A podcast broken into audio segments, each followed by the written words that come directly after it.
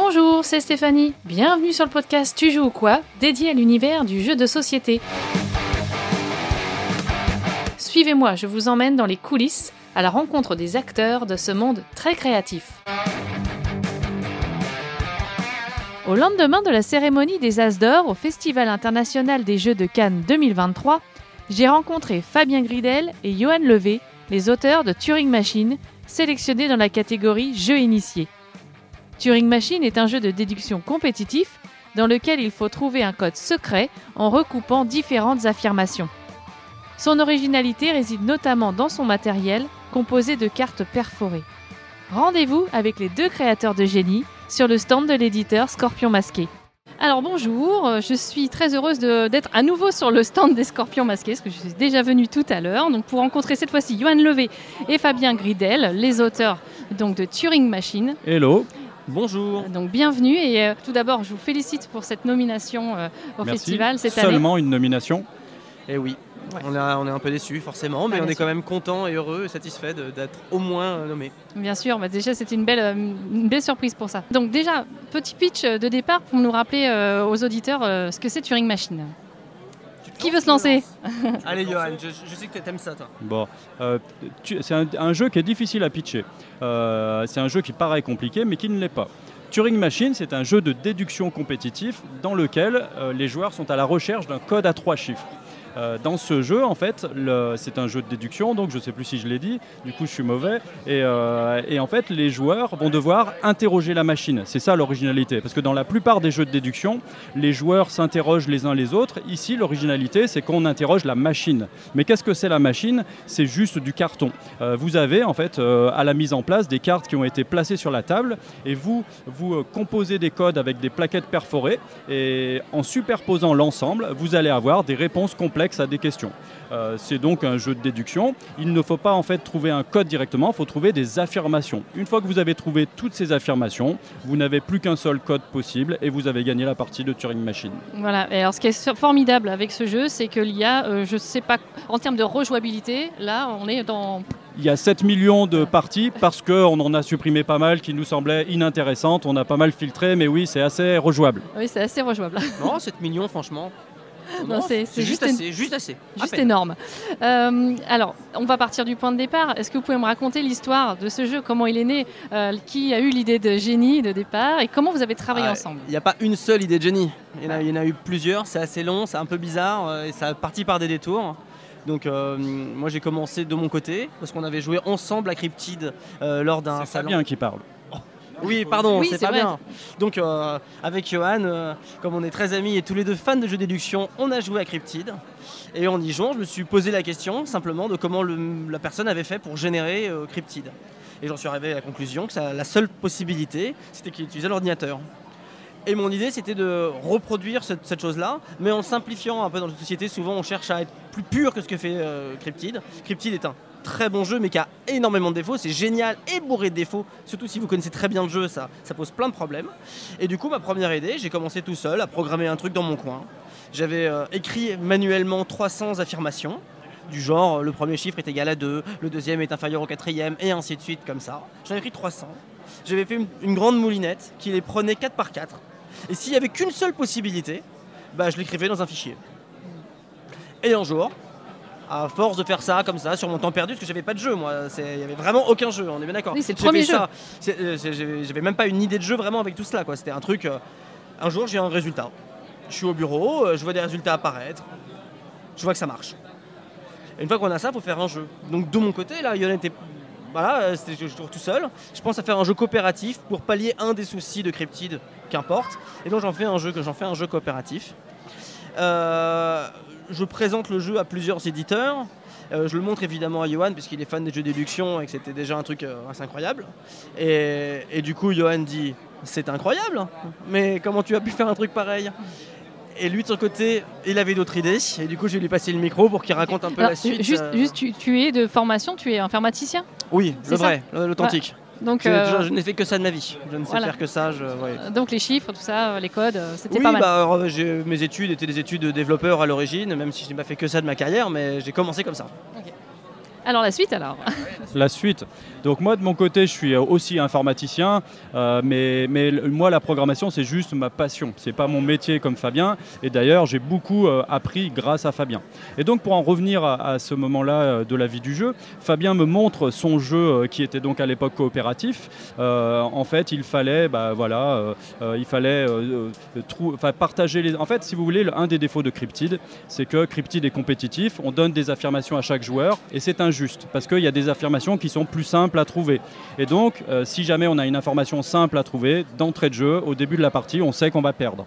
Euh, le, Fabien avait pallié à ce problème en, disant bah, c'est un jeu coopératif. Notre, notre enjeu, c'est de faire trouver notre affirmation aux autres joueurs. Et moi, en fait, ça me gênait. J'aime pas trop les jeux coopératifs. Je me suis dit il faut faire un jeu compétitif. Alors, euh, le problème, on voulait pas avoir les problèmes de Cryptid. Donc, c'était compliqué. Je lui ai dit presque sur le ton de la blague que euh, ben, en fait le seul moyen, il fallait que ce soit ben, le jeu qui réponde aux questions, que ce soit un joueur neutre. Euh, voilà, donc euh, du coup, ben, Fabien m'a dit c'est pas possible. Enfin, même moi en fait j'avais lancé l'idée comme ça, voilà. Et, finalement, quelques jours après, par un déclic, à l'époque j'avais un prototype dans lequel on, superposait une carte avec un trou sur une autre carte, donc c'était un peu en dessous de Turing Machine, mais je me suis dit que finalement, en superposant plusieurs cartes, chacune des cartes représentait un chiffre du code, et eh bien on devait pouvoir réussir à avoir des réponses complexes. Euh, et donc, bah, voilà, après ça a été passionnant, parce qu'on a remixé les deux choses ensemble, et ça a fait le, c'est un peu, c'est pas très modeste, mais le fabuleux jeu qu'est euh, Turing Machine. Et, voilà, finalement, ce qui était euh, impossible peut-être est devenu réalisable. oui, c'est ça. il, fallait il fallait les deux. Euh, l'un ne marchait pas sans l'autre et le, et le cumul des deux euh, donne cet objet incroyable qui est Turing Machine, qui est complètement atypique. Et, voilà. et alors justement, après, comment ça s'est passé pour aller démarcher des éditeurs et comment ça s'est passé avec Scorpion Masqué? Vous êtes trouvé assez rapidement et quel a été leur rôle derrière leur travail? Ah Leur rôle est énorme. moi, le premier prototype, je l'avais déjà présenté au Scorpion Masqué. Donc, quand ils ont vu l'évolution qu'avait apporté Johan euh, sur le proto, bah forcément ils ont réagi. Euh, c'est pas un jeu facile de se dire on va éditer Turing Machine parce que on l'a présenté à plein de gens, ils ont tous trouvé ça incroyable parce que les éditeurs ils sont pas idiots, ils se rendent bien compte, c'est comme les joueurs, ils sont voilà. Mais par contre, c'est un enjeu euh, éditorial. C'est dur à produire. pour beaucoup, la, cible commerciale est trop faible. Donc ils disent ah bah c'est génial, mais on va pas le faire et les scorpions masqués. vous avez essuyé plusieurs refus quand même Alors c'est allé trop vite, comme tu le racontes, on a l'impression que, que c'est des mois de recherche. Mm. Franchement, en moins d'un mois, euh, il y avait déjà 3-4 euh, éditeurs qui l'avaient et le scorpion qui s'était positionné. Quoi. Ok. Et, et du coup, euh, quand, quand, le scorpion, ils ont vu ça, tout de suite ils m'ont contacté. Ils m'ont dit mais c'est ton proto fait avec Johan? Et Oui. Et du coup tout de suite on leur a envoyé. Ils se sont décidés assez rapidement. Ça, un, un mois peut-être, je ne saurais pas dire précisément, c'est dur, faut regarder les dates, exactement. Mais du coup, voilà, euh, ils étaient extrêmement emballés, extrêmement enthousiastes, et puis eux, ils ont eu l'audace. Parce que c'est quand même un enjeu, un enjeu éditorial fort, c'est pas facile à produire. Donc euh, voilà. Après, on peut peut-être parler un petit peu, euh, je te repasser le micro, Johan, de la coopération avec les Scorpions, parce que nous, on habite, on habite à Lyon. Bien sûr, j'allais vous et eux, ils habitent au Québec. C'est ça. Donc il y a quand même une difficulté supplémentaire. Une difficulté supplémentaire. En fait, euh, très rapidement, à mon avis, Scorpion a été euh, séduit par le jeu. Euh, faut peut-être pas les nommer, mais le distributeur disait c'est trop compliqué, faut pas faire ça, c'est pour une niche, il n'y a pas assez de joueurs. Euh, pour raconter la suite, le distributeur disait vous en vendrez pas beaucoup, moins de 10 000, et encore c'est risqué. Et ben, au, bout de, quelques semaines d'existence, il y avait déjà 65 000 boîtes produites, donc voilà, la preuve que la niche est plus grande que ce qu'on pensait. voilà. Mais donc, pour parler des Scorpions masqués, pour eux, c'était déjà compliqué parce que, euh, en fait, ils savaient d'entrée de jeu qu'il y avait plein de, de choses euh, qu'il allait falloir euh, réaliser avec nous. Et en fait, euh, s'ils ont mis quelques semaines à se décider, c'est surtout parce qu'ils nous ont testé. Ils ont essayé le jeu, ils ont posé des milliers de questions, on avait forcément réponse à tout, et surtout, ils se sont rendus compte qu'on était à l'écoute, qu'on allait les aider, et donc, à mon avis, c'est ce qui les a rassurés et qui a fait qu'ils ont signé le jeu. je te laisse continuer. Non, non, non, j'acquiesçais Benoît de de ma tête. non, mais c'est sûr, il y a des jeux mécaniques un jeu où on fait euh, des règles, des pions, des cartes, des machins et tout. L'éditeur, il pourrait presque se débrouiller tout seul des fois sans les auteurs, faire des petits réglages, proposer. Ben, mais là, la moindre modification, il nous dit, euh, bah en fait, il va y avoir tant de cartes, lesquelles on retire? Bah nous, c'est l'ordinateur qui va choisir. C'est un programme qui va choisir. Ça peut pas être eux. Hmm. Et ça paraît, ça paraît idiot à dire, mais normalement, euh, l'éditeur, il vous dit bah voilà, je vais mettre euh, 8 cartes objectives, je passe à 6. Euh, c'est facile. Oui, Bah là, non. fait. Là, quand c'est pas facile, et bah, et ça passe par euh, des vraies discussions et les choix sont compliqués parfois dans ce genre de, cas. Donc, Et le truc qui est fou d'ailleurs, c'est que euh, bah, tu- on le voit, Turing Machine est un jeu incroyablement complexe à produire. Il y a un nombre de cartes sur les cartes vérificateurs. Il y a, euh, je sais plus, euh, combien je vais dire une bêtise, 200 petites croix et deux- 200 Ah. petits V. euh, et ben ça, il fallait pas les placer n'importe où.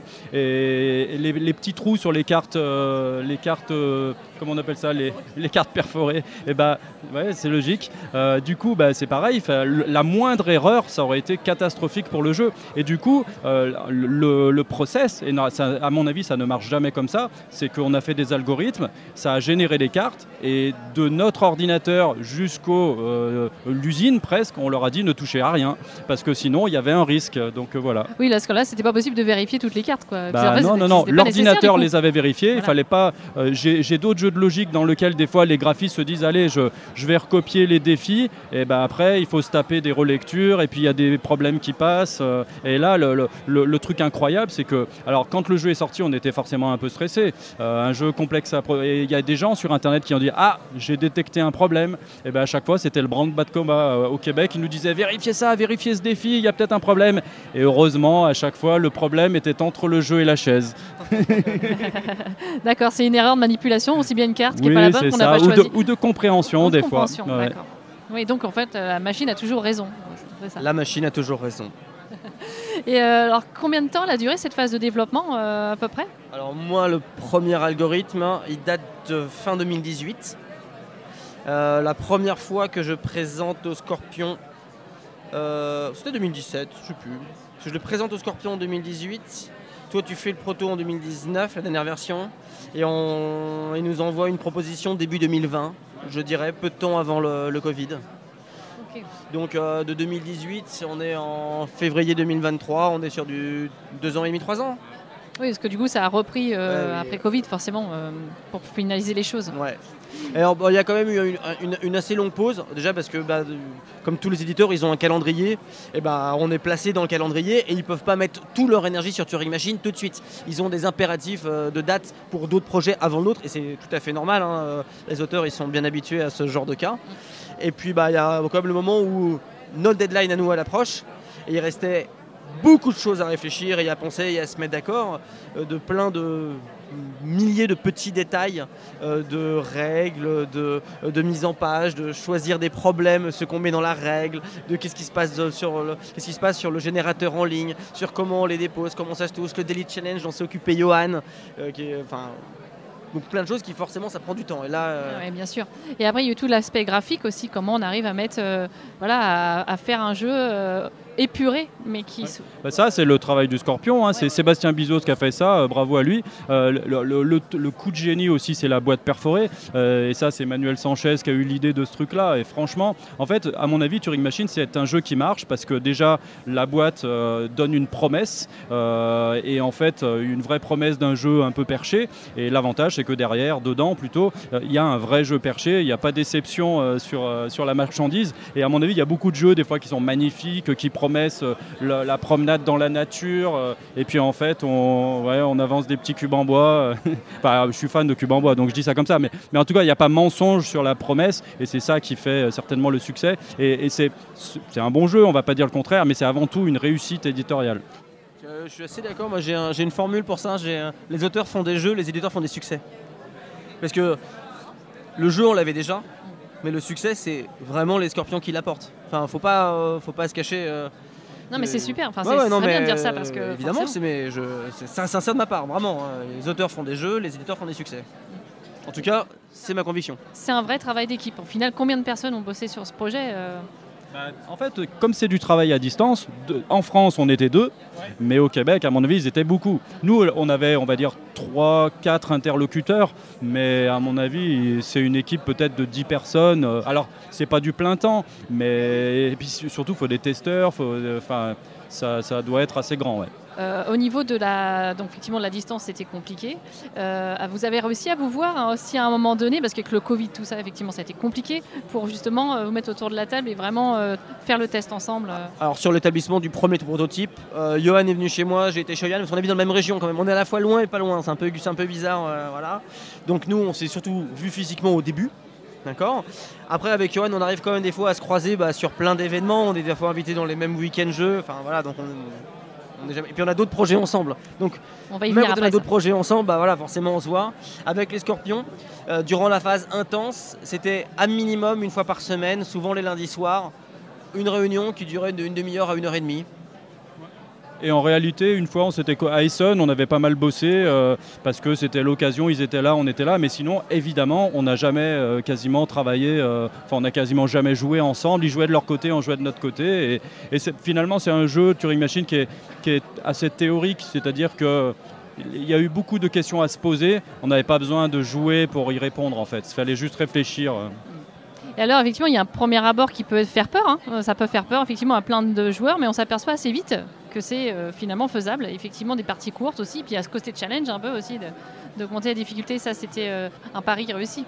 Turing Machine, euh, Johan le dit souvent, c'est un, jeu qui est pas difficile, qui est, pas complexe et qui est intelligent.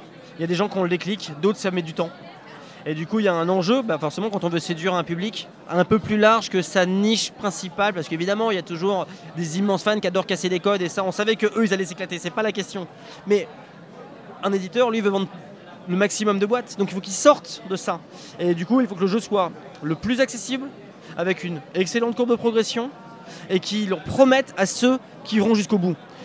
Et les premiers problèmes sont très simples, un petit peu hasardeux, et plus on monte, moins il n'y a quasiment plus aucun hasard. Et à la fin, c'est le vrai casse-tête brise neurone pour celui qui veut aller jusqu'au bout.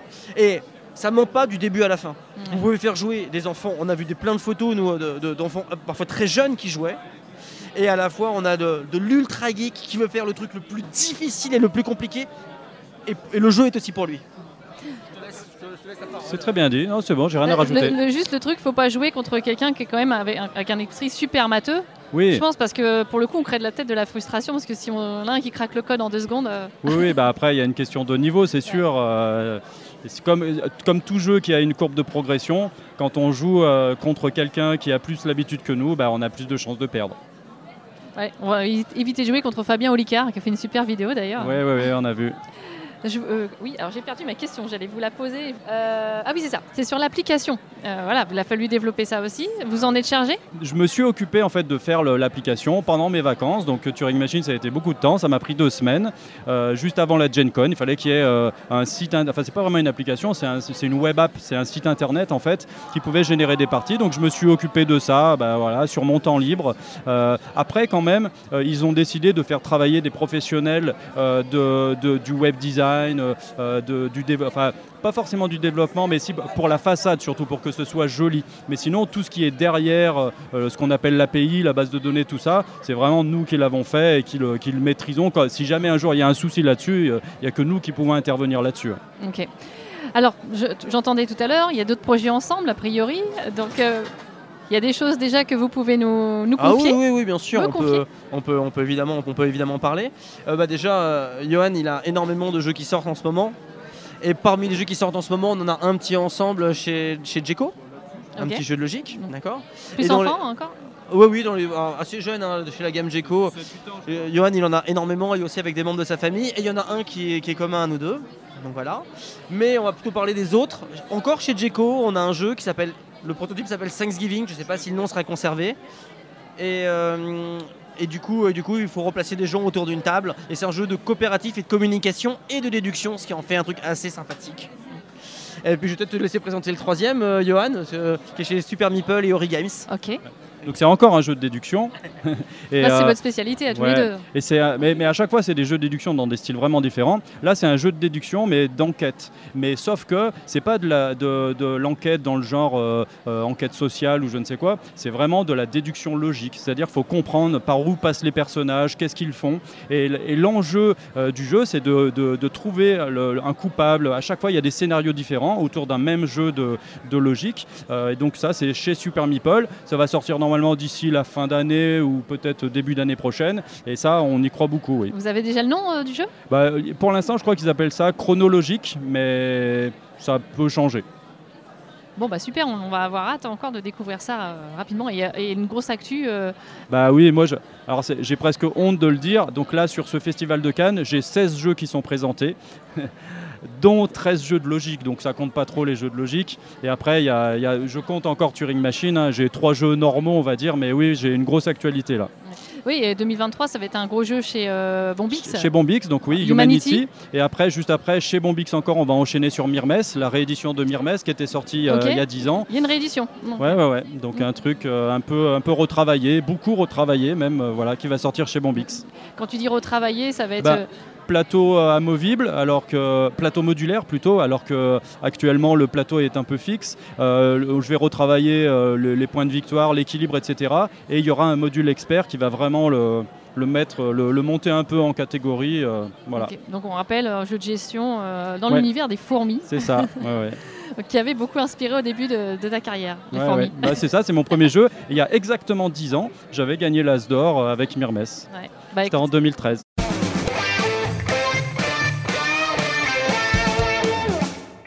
Alors, si vous en êtes d'accord, on va finir par un petit jeu euh, de portrait chinois. Donc, vous allez pouvoir répondre chacun. euh, si, voilà, il y a le droit. Il y a le Ah droit. Johan, il Il nous y a- il le y a micro. pas de- euh, il a pas de vas-y, question piège. commence. Il n'y a pas de question piège, c'est juste que bah, peut-être ça vous posera problème. mais- Alors, si tu étais un mode de jeu, est-ce que tu serais voilà, solo, compétitif, semi-coop euh, Un mode de jeu. Alors, Fabien. Non, je, oh, je suis pas super inspiré. Allez, Vas-y, Johan. Moi, c'est, ben, on a- j'ai changé Turing Machine pour qu'il devienne compétitif, donc moi, forcément, c'est compétitif. Ouais, euh, ça serait euh, jeu d'ambiance coopératif, déduction, deck building, avec des petits cubes en bois de la gestion et de la ressource. Bah, Ça vous super. ouais, ok, Parfait. bon, je C'est euh, c'est un bon mashup.